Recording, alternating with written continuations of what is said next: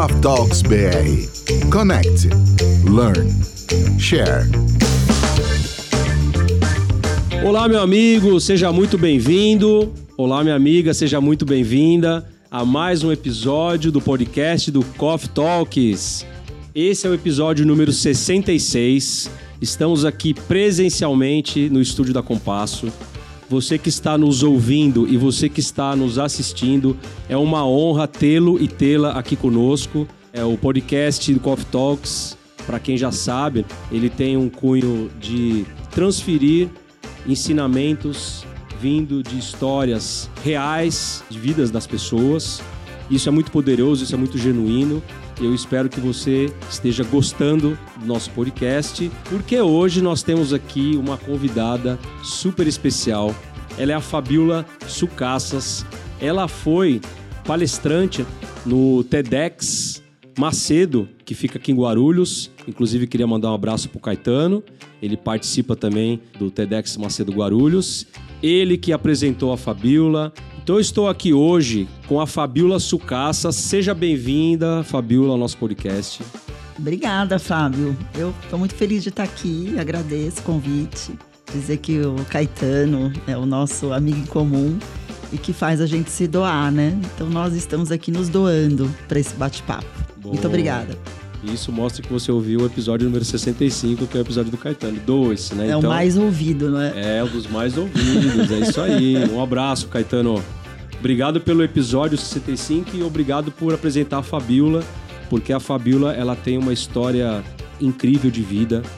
Eu assisti o TEDx seu, Fabiola, TEDx Macedo, e realmente é uma história assim muito impactante, né? Muito poderosa e baseado na sua história, violência contra as mulheres. Acabei pesquisando alguns dados e eu fiquei assim até um pouco assustado. Queria saber se isso, esses dados são reais mesmo, se você tem conhecimento desses dados, porque eu vi que a OMS ela fala que uma a cada três mulheres no mundo já sofreram ou sofrerão violência, violência física, violência sexual eu vi também que é um número que já vem se arrastando por 10 anos, essa média, né? Então eu fiquei muito impactado com esse número. E aí, linkando né, com a sua história do TEDx, foi que eu acabei tendo essa ideia de convidar você. Então, queria que você se apresentasse aí melhor.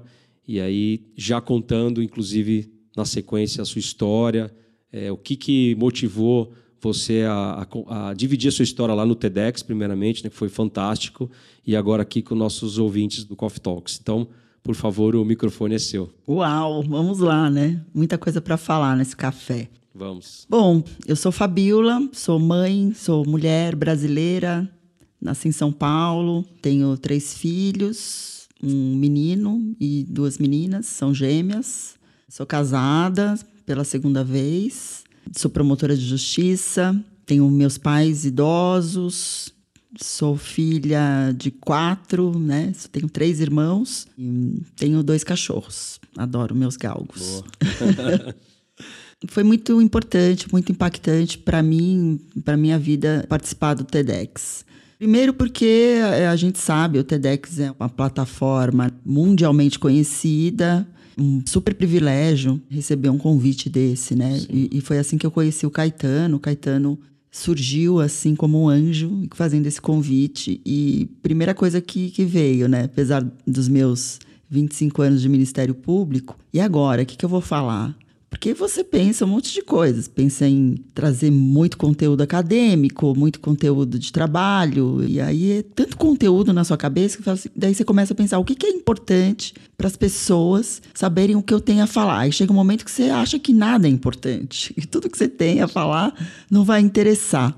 Mas aí o Caetano sempre foi muito cuidadoso com os convidados e tal. A gente fez uma imersão. E ele me procurou porque eu sou promotora de justiça de enfrentamento à violência doméstica e familiar contra a mulher. Foi isso que chamou a atenção dele. E aí eu conversando com ele, eu falei: olha, Caetano, eu tinha acabado de lançar um livro. Esse livro foi publicado apenas no formato e-book uhum. pela editora Expressa, que é um, uma vertente da Saraiva, Saraiva Educação. E nesse livro eu comecei comecei contando histórias de mulheres que eu atendi na promotoria. E eu contei em meio a essas histórias, todas com nomes fictícios, contei a minha história. sem falar que era a minha história. Então eu estava naquele processo, assim, algumas vezes eu tinha mencionado a minha história, mas não foi obviamente num TEDx. E aí eu falei, por que não falar da minha história, né? Só que sair do anonimato, né? Sim. Porque no meu livro eu estava no anonimato. E foi assim, aí a gente conversou e tal. Eu falei, mas eu não vou contar a história inteira. Eu vou contar, eu queria contar a história de um momento bom. Eu não queria falar das dores. Eu, eu precisaria falar das dores, mas eu queria falar do sucesso, de sair daquela história. Por isso que a gente resolveu falar do dia da virada. Qual era o dia da virada? O que fez? É que apesar de tantas coisas ruins, teve um momento em que eu falei, eu vou sair dessa história, que já se arrastava há 12 anos, havia 12, 12 anos. anos. É. E além de falar um pouco da minha vida e trazer esse dia da virada, que para mim foi o dia um dos mais importantes da minha vida, foi falar um pouco do trabalho, porque é, o meu trabalho só é bem sucedido não apenas graças ao Ministério Público. O Ministério Público, sim, foi o que me fez angariar conhecimento, ter instrumento e ferramenta para que as vozes, né, de tudo aquilo que eu aprendi ou da minha estrutura pudessem ser levadas como uma forma de conscientização e levar instrumentos para que as pessoas com quem eu me comunicava eh, pudessem também aprender e a implementar no, no seu trabalho políticas de enfrentamento à violência contra a mulher. Mas ali tinha um componente que era diferente, eu acredito, de muita gente que trabalha com isso, que era a minha história e o quanto isso me impactou. O trabalho que a gente desenvolveu, que eu contei lá no TEDx, foi com as agentes de saúde, e teve um momento, assim, só para te contar. Sim.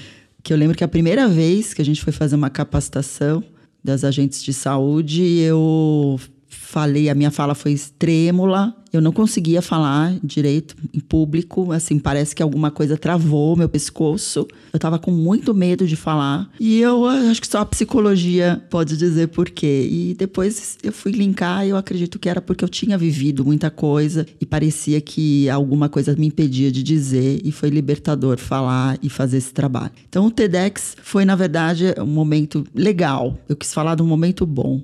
Sim né? E para inspirar outras mulheres, porque a, um momento bom ele acontece, é o momento da libertação. Sim. É o turning point, né? É o dia da virada. Dia da virada. O dia da virada ele pode não se encerrar nele mesmo, mas ele existe. Toda mulher, você falou de um terço, né? OMS, Organização Mundial de Saúde, tem esse dado é corretíssimo. Você pesquisou super bem. Ah, minhas fontes são boas. Né? Mas é isso. Como que a gente pode imaginar que um terço né, das mulheres do mundo todo né, sofrem ou sofrerão né, violência física ou sexual e, e até acrescento o dado de por um parceiro íntimo ou uma pessoa conhecida. Então, quer dizer, violência doméstica. Como é que a gente pode imaginar que esse número tá aí e tá do nosso lado, tá no nosso ambiente profissional, tá na nossa família, no nosso hall de amigos. E por que, que a gente não vai falar sobre isso? Por que, que eu não vou contar a minha história? Né? E tem um dia bom, que esses 30%, alguém, uma grande parte desses 30%, pelo menos é o que a gente quer, né? vai sair disso. Nossa, mas é muito marcante, né, assim, essa sua fala, porque, primeiro, uma coisa que me chamou atenção, você trabalhar por uma causa que você vivenciou, né? Então, eu acho que tem os dois lados. Você, por alguns momentos, eu imagino que você acaba revivendo, mas isso, por outro lado, acaba acho que te impulsionando a querer cada vez mais ajudar as pessoas a ter esse dia da libertação, né, vamos dizer assim, né, da virada, porque como você vivenciou isso na pele, então você sabe como que é, e isso acho que te dá muito mais potência para você agir por essa causa, né? Acho muito legal quando você fala isso, para a gente deixar bem claro uma coisa, Fábio. Quando eu contei essa história e quando a gente fala, poxa, você trabalha com isso e tal, e você usa a sua história. Vamos lá. A minha história não é uma história de revolta contra homens e agora eu vou usar isso contra os homens. Não é Sim. é isso. Muito pelo contrário. Não é contra homens. É a favor de todas as pessoas. Sim. É esse o ponto. E não é só a favor das mulheres, é a favor dos filhos dela também. Porque na minha história teve o meu filho, e foi isso que eu quis enfatizar no TEDx. Tanto que ele é super parceiro, ele apoiou, né, ele aderiu à possibilidade de eu falar, contar essa história, porque a história não é só minha, dele também. Sim. Então acho que é bom dizer isso, né? E sim, tive minhas dores, mas eu não vou me revitimizar, porque passou. a gente tem que ser mais realista às vezes, né? E olhe que pode até parecer paradoxal. Você trouxe um dado da OMS. Quer dizer, a gente sabe da relação da violência doméstica com a saúde pública. Sim.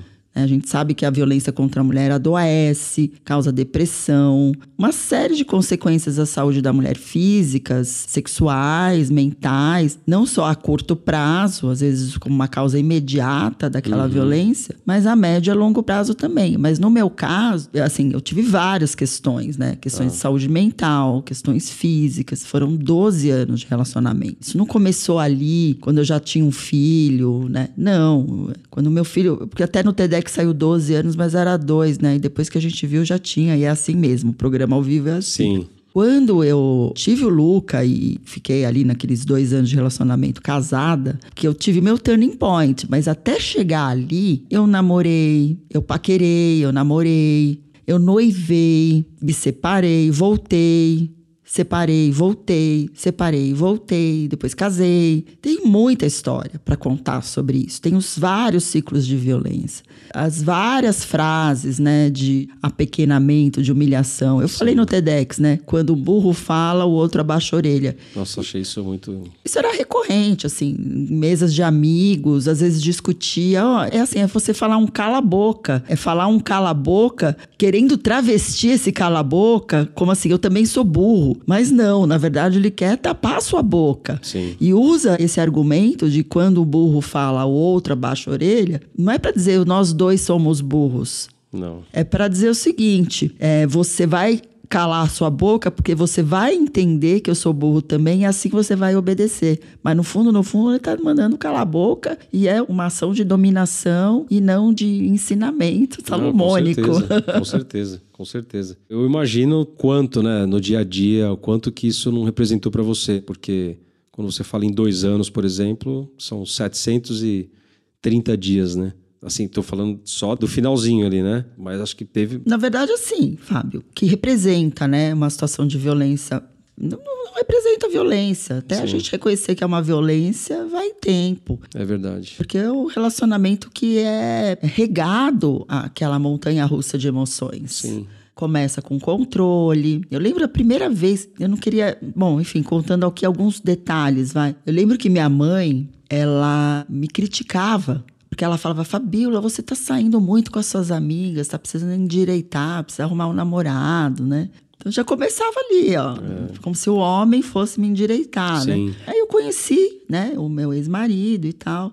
E ela, poxa, ainda bem, né? Porque ele é uma pessoa que te coloca, que te endireita. Agora você vai ficar em casa, não vai sair. Uma pessoa super machista que me controlava, que controlava meus passos, Nossa. que começou a impedir que eu saísse com as minhas amigas, falando mal das minhas amigas. Olha, essa menina não presta, ela faz isso, ela faz aquilo. E foi me afastando, né, aos poucos das minhas amizades. É, impedia de eu. Nossa, imagina, eu, eu estudava direito na época, não era promotora ainda, mas impedia, assim, me controlava. Você não vai no shopping se não for com a sua mãe. E eu obedecia, porque eu achava que aquilo era bonito. Era, Sim. Poxa, ele gosta de mim, ele tá Tá me protegendo. entendi aquilo como um sinal de carinho, de amor, de atenção. E é esse o recado, porque quando você tá envolvida com a pessoa, tudo que você vê é bonito, nada é defeito. Quando nada é defeito, você fica cego. Cego e as pessoas em volta também. Quando a gente fala de uma terra machista, todo mundo é cego no ambiente do machismo. Nem a própria vítima é cega no ambiente do É machismo.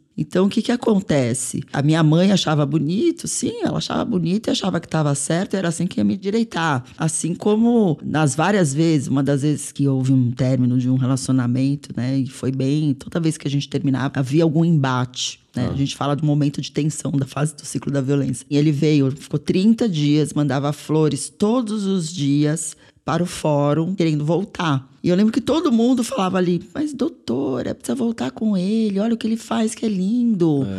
E não sei o quê. E aí eu ficava seduzida por aquilo, porque certeza. a pessoa tem coragem de fazer aquilo, vai lá e não sei o quê. E eu não voltei. Mas assim, naquela época, porque eu voltei depois, né? É isso, é a terra do cego. Todo mundo tá vendo as flores, né? Ninguém Sim. tá vendo as dores. E eu não nomeava aquilo como violência, nomeava aquilo como machismo, como uma pessoa que não combina comigo. Veja, meus pais me falam, me avisam. Não existia lei Maria da Penha, ninguém falava sobre violência contra a mulher de uma forma como se fala hoje. Tá.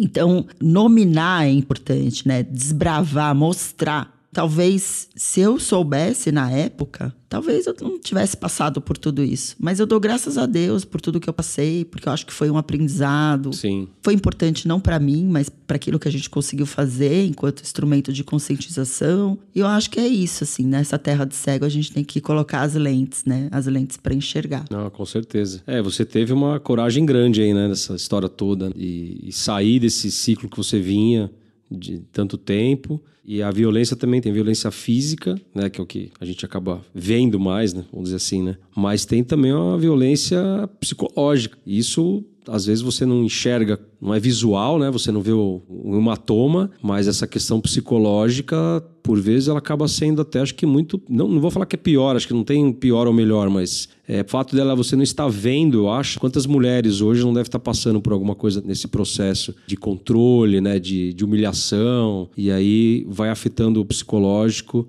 quando se estende por muitos anos. Imagino o impacto que isso deve dar né? na vida dessas mulheres, né? Sim, e a violência psicológica, Fábio, ela acompanha todas as demais. Eu tenho vários exemplos, né, que realmente para mim a violência psicológica foi a pior delas. E muitas vezes é interessante que eu lembro muito, às vezes a violência psicológica ela não está só no dizer, ela está no não dizer. No não dizer. No não dizer. No olhar de desdém.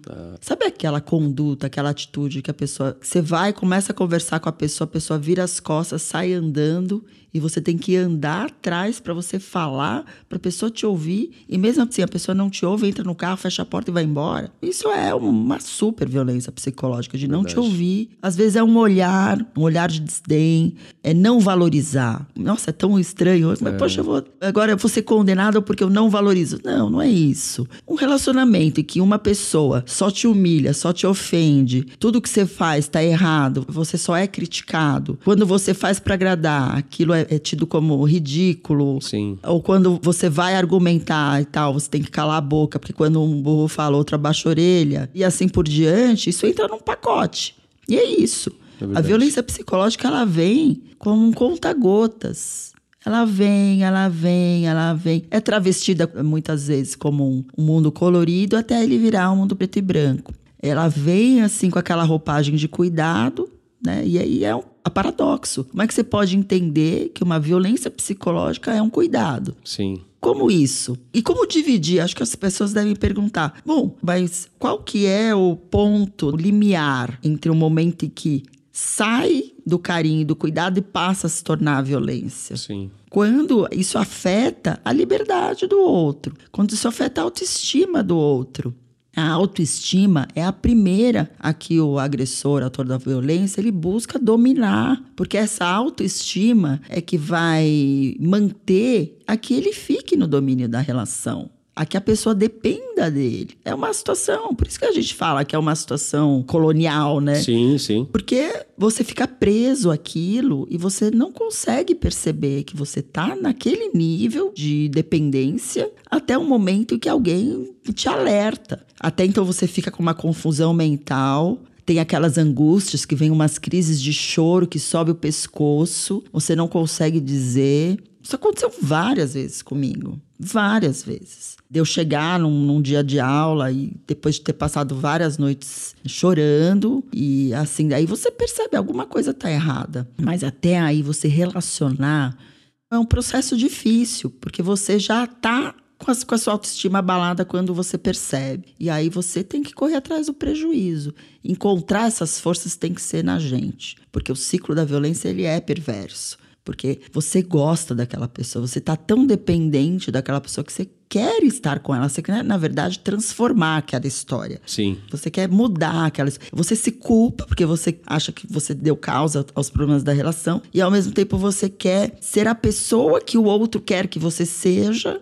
Que é isso, você sempre vai atrás. Só que aquela pessoa, ela, ela, ela nunca vai estar tá feliz. Sim, sim. E você quer lutar, lutar para ser aquela pessoa. Você nunca vai ser, mas ao mesmo tempo você acredita que aquele dia vai chegar.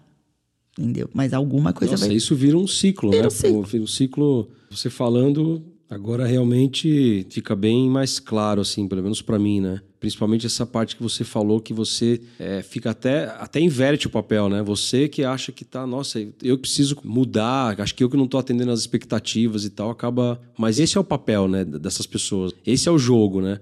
Que você falou que, que é feito para a mulher acabar entrando no ciclo desse de, de, um ser inferior mesmo, de ter que ficar correndo atrás para atender as expectativas. Nossa, é, é aterrorizante mesmo você falando. E eu pensei até numa coisa assim, né? Porque se você fica num processo desse por muito tempo, pode até levar um suicídio, um feminicídio, né? É essa palavra, né? É essa palavra. Feminicídio. Estamos até em mês de setembro, né? Gravando esse episódio aqui no mês de setembro, que é um mês que a gente chama muita atenção da questão dos suicídios que acontecem cada vez mais. E aí, num, num ciclo desse permanecendo por muito tempo, eu acho que acaba até migrando para isso também, né? Existem dados da a própria saúde. Bom, primeiro fala que o Brasil é o quinto no mundo que mais mata mulheres, mas nessa conta tá o suicídio também. Na verdade, fala dos índices de mortalidade, fala dos índices de mortalidade. De fato, a violência contra a mulher dentro desse complexo de formas de relacionar em que há uma pessoa que quer dominar ou tem que se submeter, uhum. isso adoece, isso causa Sim. depressão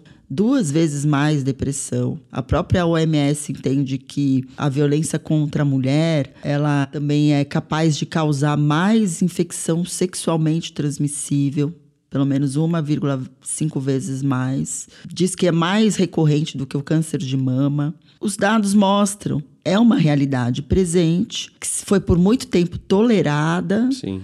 Tolerada ou compreendida como natural, romantizada, ou até patologizada, mas patologizada não para o lado da mulher, patologizada para o lado do agressor. Sim. Aquela coisa assim, ah, ele é doente, de não entender que é um homem responsável, e muitas vezes é pai de família e tá ali, paga suas contas, tem emprego, é uma pessoa que frequenta a igreja, mas é um machista. Entendi. É um machista, quer dominar e que acha que seu uso da violência é uma forma de conformar o outro, né? É uma forma de você corrigir o outro, de adequar o outro àquilo que, que lhe convém. Então, Sim. por isso que eu falo, violência contra a mulher é a forma mais drástica da expressão do machismo porque é através, porque o machismo se opera de várias maneiras, né? Através Sim. de símbolos, de palavras, de gestos. E a violência é a mais grave delas. O feminicídio, ele é o mais, né? Aquele que silencia para sempre. Sim. E a gente fala que o feminicídio é a última etapa de ciclos de violência. Por isso que, mas o lado bom, né, é que é evitável. Sim, com certeza. Então, quer dizer, se tivemos vários ciclos de violência e que há indicativos de que há risco maior para a situação de violência, então é possível ser evitado. Tá. E no seu caso, assim, específico, a gente fala muito da questão do dia da, da sua liberdade, né? Do dia da, da virada, né? Do turning point. Como que você conseguiu chegar nesse turning point? Foi algo claro, que já vinha vindo num processo e de repente chegou algum dia que vou, não vou. O que, que, que aconteceu, assim, especificamente com você? É, não foi, na verdade, assim, acordei, hoje eu vou, né? Tá. Não, foi um processo também. Bom, acho que primeira coisa, estava muito infeliz, muito infeliz, muito triste precisava sair daquela vida. Meu filho era pequeno, eu imaginava muito o meu filho vivendo na, naquela situação uhum. e até onde eu ia chegar vivendo naquela situação. Então aquilo era algo que, para mim, a vida já não tinha sentido estando ali naquela relação. Então, ou eu saía dali, ou eu ia acabar de fato, ou não digo nem acabar com a minha vida, não sei, mas eu ia me anular completamente. Então, aquilo foi assim, um processo. Tá. Mas o que mais me encorajou é, foi mesmo a situação do meu filho. Eu, na verdade, eu me sentia fracassada. Como eu me sentia? Que meu casamento,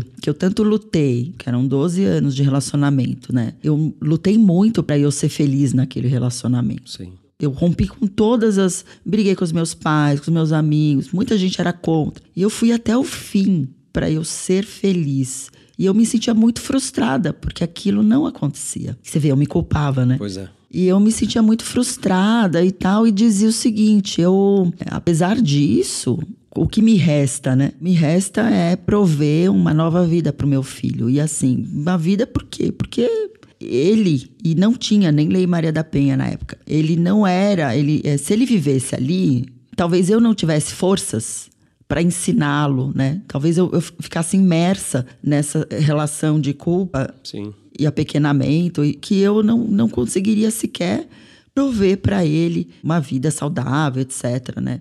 É, e aí foi um momento, eu já estava separando de fato, eu dormia em outro quarto, eu já estava num processo desse. Sim já consultava advogada e tal. E aí foi uma briga, eu tive uma briga com ele. Eu, eu contei no TEDx, né, que eu passava num corredor, porque tinha um banheiro do casal, que tinha um closet, todas as minhas coisas estavam lá. Então eu tomava banho ali ainda e tal. E eu tinha que passar pelo quarto, então aquilo para mim era uma tortura. Eu tinha que fingir que estava tudo bem, Sim. mas não estava tudo bem, né? Minha vontade não era viver mais ali, mas eu estava no processo, tinha uma criança, tinha que tava tentando fazer a coisa de forma amigável, né? uhum. né? Até o momento que ele veio, partiu para cima de mim. E depois já de ter passado por um, vários, né, vários xingamentos e tal. E eu saí de. Foi assim, foi um. O Luca foi. O meu filho foi o, o turning point. Mas se não fosse uma explosão por parte dele, talvez não teria sido tão repentino. Uhum. Talvez a, a, explosão tenha sido bom nesse sentido, né? Sim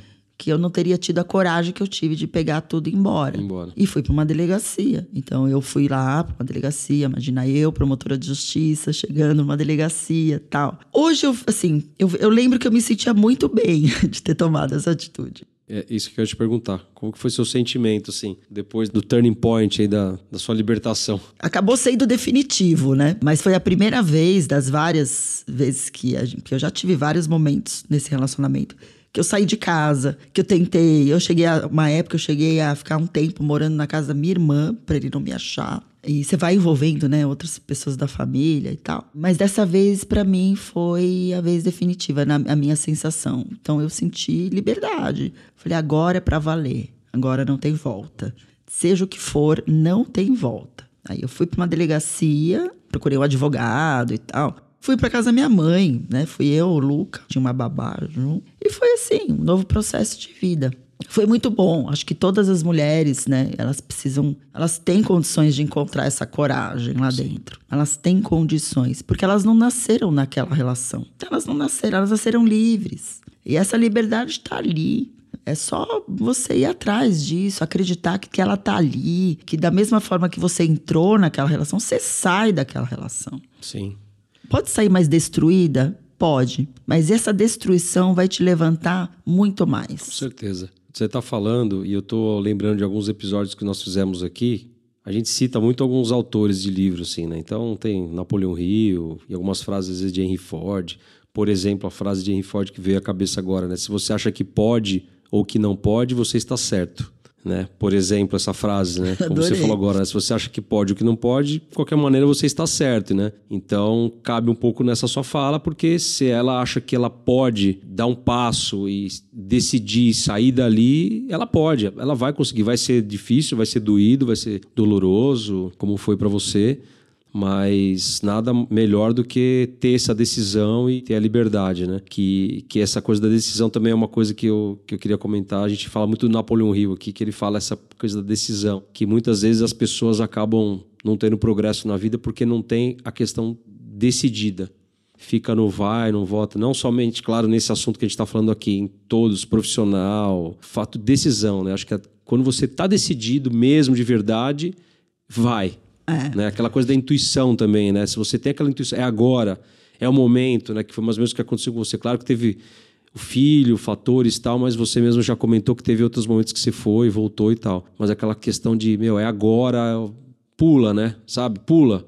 Pula que é agora, né? Então é a decisão, né? Eu até não posso deixar de trazer aqui que eu tava, assim, eu tenho que reconhecer meu lugar de privilégio, de poder decidir e conseguir sair. Sim. Porque muita gente não tem essas condições, entendeu? Tá. Então tá. a gente tem que também transportar para outras realidades. É verdade. Nem sempre as pessoas têm condições de tomar essa decisão, porque dependem, dependem para comer. É do companheiro, né? Então é, é muito complicado quando a gente transporta para uma mulher que não tem a condição de decidir. Tá. Ou porque ela depende dele, ou porque outras situações de vida levaram àquela dependência. Sim. Não é uma dependência, na verdade, só financeira. Pode ser uma situação de uma mulher com deficiência que depende de um cuidador. Pode ser, sei lá, uma mulher uma menina, né, e que sofre violência, porque a violência doméstica ela não se dá só na relação conjugal. Então existem outras situações em que a decisão não basta. É verdade. Você precisa das condições para que aquela decisão tenha amparo. É verdade. Né? E aí que vem também um grande problema quando a gente fala de enfrentar a violência contra a mulher, porque a gente tem a, uma realidade no nosso país em que outras situações impedem as mulheres de tomarem essa decisão. Tá. Ou porque elas vivem numa situação de maior vulnerabilidade social, ou porque são negras, e a gente sabe que a questão do racismo é um problema estrutural. Sim. A gente sabe do problema do acesso à justiça, das melhores condições de se defender ou de buscar uma orientação jurídica.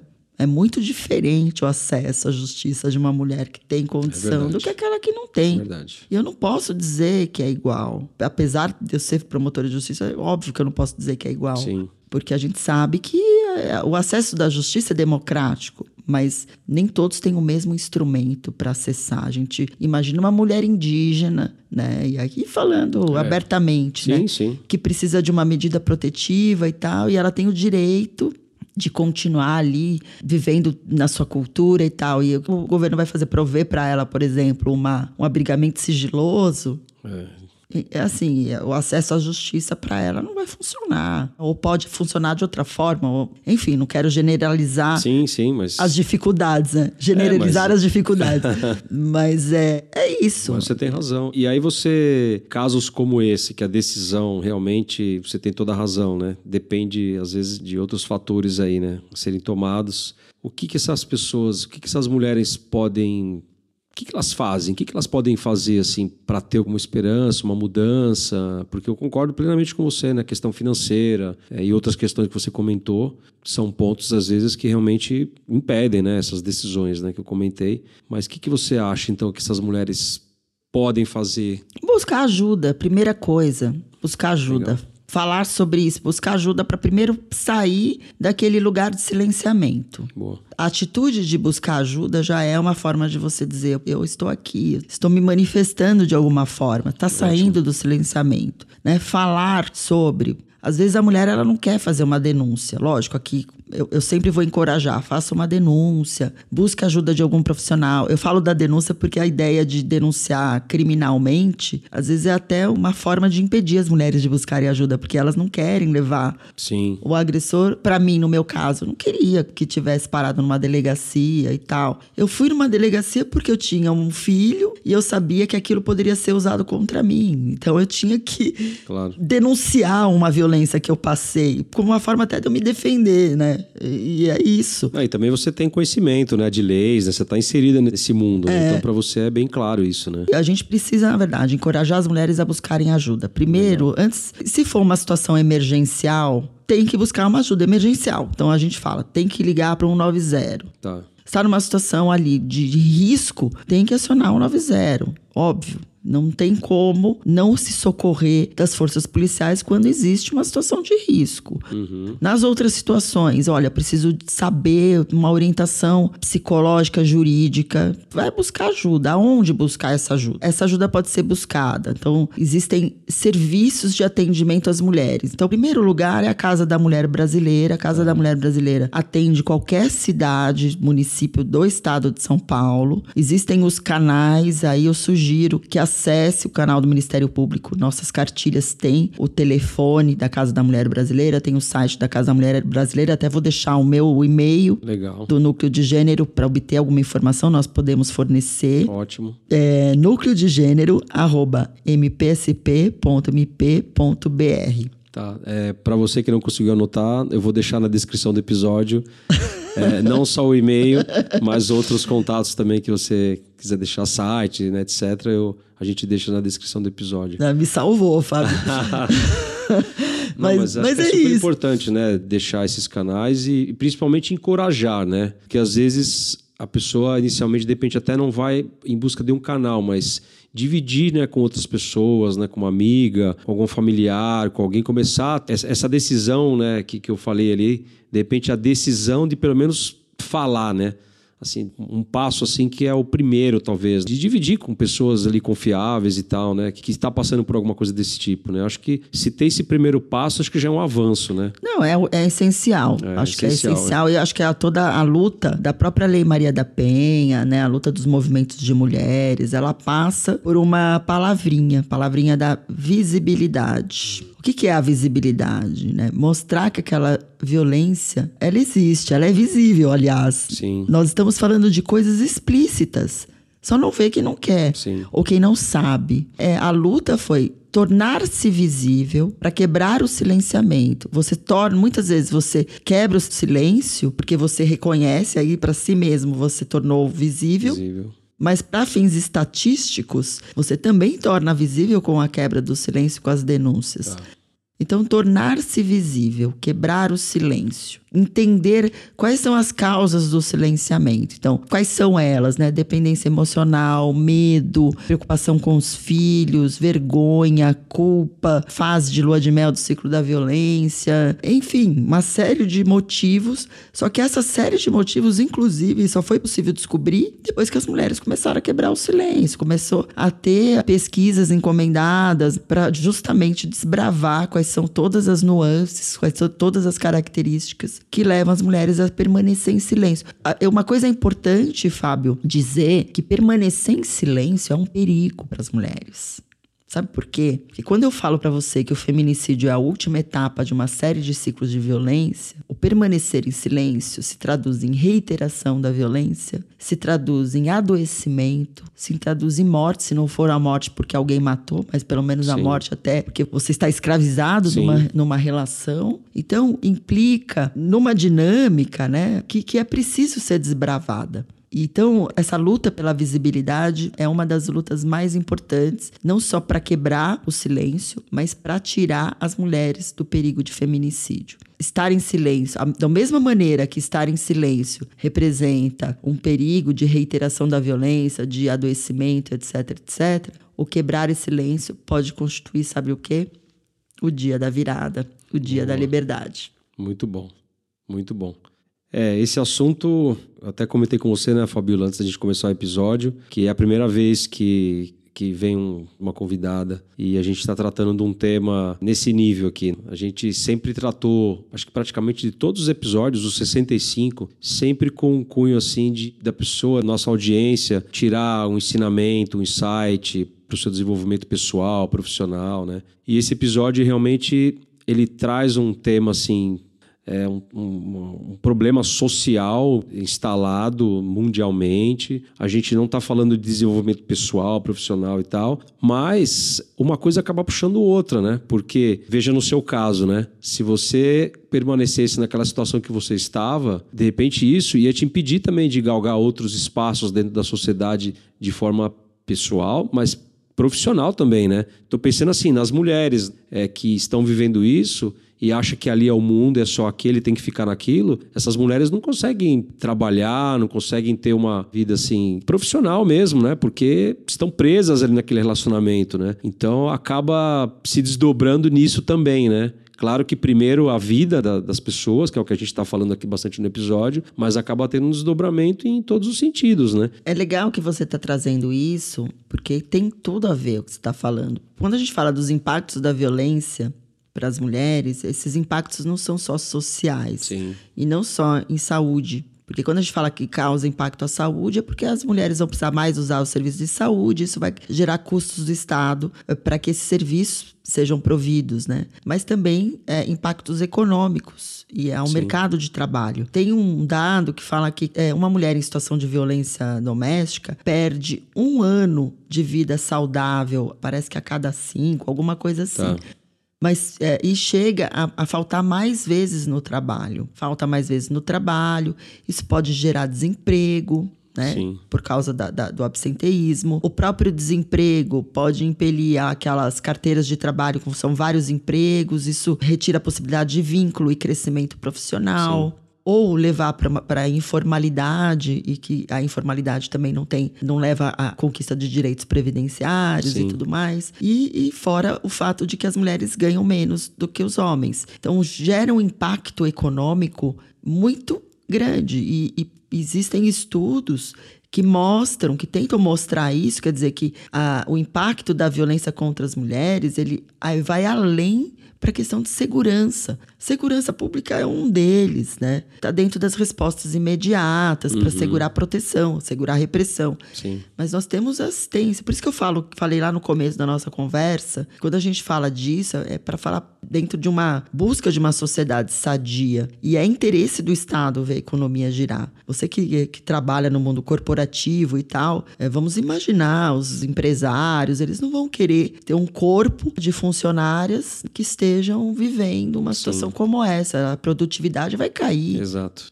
Né? Elas vão estar em depressão, vão conseguir produzir direito, se relacionar direito. Às vezes o, o trabalho é o único escape dela, às vezes é o único lugar que ela tem para falar sobre isso. Tem que se constituir como um lugar é, saudável, que pode ser colocado como um lugar de ajuda, de apoio. Né? É, é fundamental isso que você está trazendo. Ótimo, muito bom. É um tema realmente muito chocante, sabe? Trazer você aqui foi muito importante para nós aqui do, do nosso podcast, aqui do Coffee Talks, para a audiência também. Tenho certeza que você está ouvindo um tema bem diferente do que a gente está acostumado a trazer, mas é um tema muito importante. Então, se você né, conhece alguém, sabe de alguém, né, alguma mulher que esteja passando por algo parecido, próximo do que a gente está comentando aqui hoje, por favor, né, incentive essas mulheres a buscar aí ajuda. Os canais nós vamos deixar aqui então é, todos registrados, o e-mail, né, Fabiola, que a gente vai a gente deixa registrado. E aí eu queria saber de você, eu sei que você é muito engajada nos projetos aí, né? Os projetos sociais e tal, né? Queria que você comentasse projeto social seu que teve algumas premiações, né? Uma delas foi em 2016, outra foi em 2019. Queria que você contasse um pouco sobre esse projeto social. Muito legal, Fábio, você me perguntar. Um dos projetos né, que a gente desenvolve no Ministério Público é um projeto de capacitação de agentes comunitários de saúde. Na verdade, a gente fala agentes comunitários, mas é da estratégia de saúde da família. Ele, ele é dirigido aos profissionais que compõem a estratégia de saúde da família, que na maior né, parte é formada por esses agentes, os agentes que visitam as casas, que faz a prevenção em saúde. Tá. Prevenir violência doméstica também é prevenção em saúde. Então, esse trabalho é um trabalho que visa a conscientização e também a- o incentivo à construção de fluxos diferenciados dentro desse espaço de saúde, fazendo um link entre a saúde e a rede de atendimento às mulheres. Tá. Esse é um projeto que recebeu a menção honrosa do prêmio Inovare em 2016 Legal. era assim, a quem concorria na final, que foi a Fabiola, né? Com o projeto de prevenção da estratégia de saúde da família, da violência doméstica, e a Lava Jato. Aí a Nossa. Lava Jato levou, e não, a gente levou a menção honrosa. Mas foi muito. Assim, importante a gente ter ficado na final e ter Ah, levado a menção honrosa. Depois, em 2019, o projeto foi premiado pelo Fórum Brasileiro de Segurança Pública como uma das melhores boas práticas Ah, do Brasil em relação à prevenção da violência. Esse projeto também acabou indo na, pela revista Marie Claire como finalista do Prêmio Viva. Foi também fez parte do Plano Nacional de Segurança Pública do Ministério, que na época era um ministério dirigido pelo Alexandre de Moraes, né? Também foi é objeto de um documentário, se o pessoal quiser entrar no YouTube, entra lá na página do Ministério Público de São Paulo, Enfrentamento da Violência Doméstica e Familiar contra a Mulher, vai encontrar lá esse mini documentário. Legal. E tem, tem outros, né? Nós fizemos projeto Vozes pela Igualdade de Gênero, que está ativo. Eu sou uma das coautoras desse projeto, que premia alunos da escola da rede pública estadual, que compõem as músicas aí relacionadas ao tema do ano, né? E, Boa. é, Cada ano tem um tema diferenciado. Começamos em 2016, até esse ano o projeto está ativo na sua quinta edição. Olha que legal. Nós, esse projeto também foi reconhecido como o prêmio da parada LGBT em 2018, temática da educação em gênero. Mas eu já participei de vários outros. É o projeto de incentivo ao empreendedorismo feminino, uma parceria com o Sebrae. Também tivemos o projeto Juntos Vamos Parar o Abuso Sexual nos Transportes Públicos. Participei É, é, em 2000, 2017 com a juíza Tatiane de Lima. Participei também do, do projeto sobre o combate ao assédio sexual no carnaval, no CNMP, projetos de podcast Marias do Brasil. Uh, enfim, tem uma Bastante série de, coisa. de ações aí. A gente, na verdade, tenta dar nomes aos projetos, é muito bom, Sim. né? Mas às vezes pessoaliza tanto que a gente. Eu, eu acho que eu tô, tô cansando disso. Tô É. querendo ficar mais low profile. ah, mas você é uma, uma pessoa muito importante aí nessa, com essa voz né, das mulheres aí. Então, nada é por acaso. Se você entrou em todos esses projetos aí que você está falando, é porque realmente você tinha que entrar e você com certeza contribuiu muito, né? E vai continuar contribuindo. Você não vai, não vai escapar, não.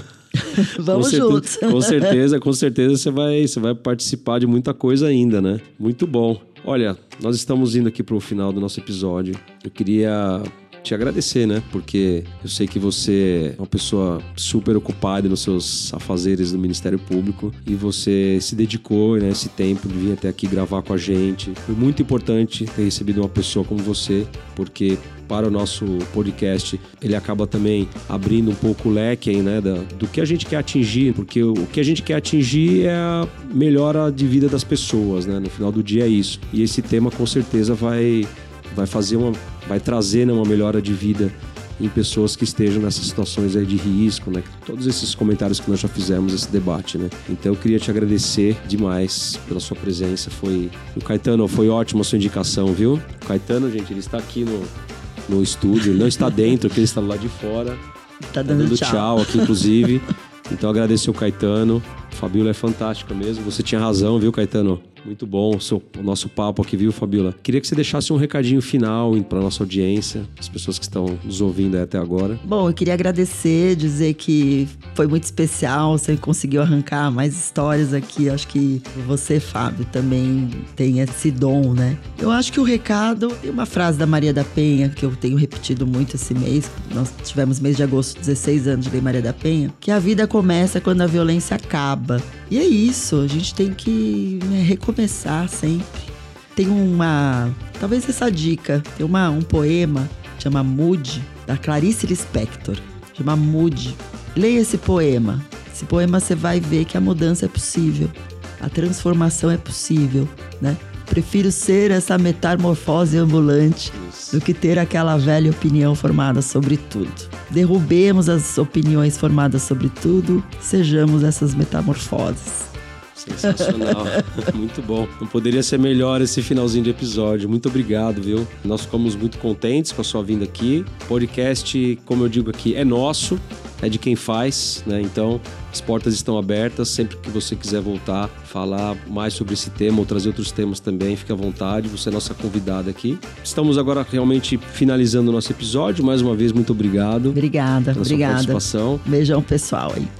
É isso aí. Você que ficou até o finalzinho aqui do episódio, é uma honra tê-lo e tê-la aqui conosco. Se você gostou, como eu sempre digo, compartilhe, porque aqui a gente tem essa corrente do bem, que é assim, foi legal, gostei, então compartilha, porque só assim a gente vai conseguir atingir um número maior de pessoas, que é o nosso objetivo. Muito obrigado mais uma vez e até o próximo episódio. Um abraço.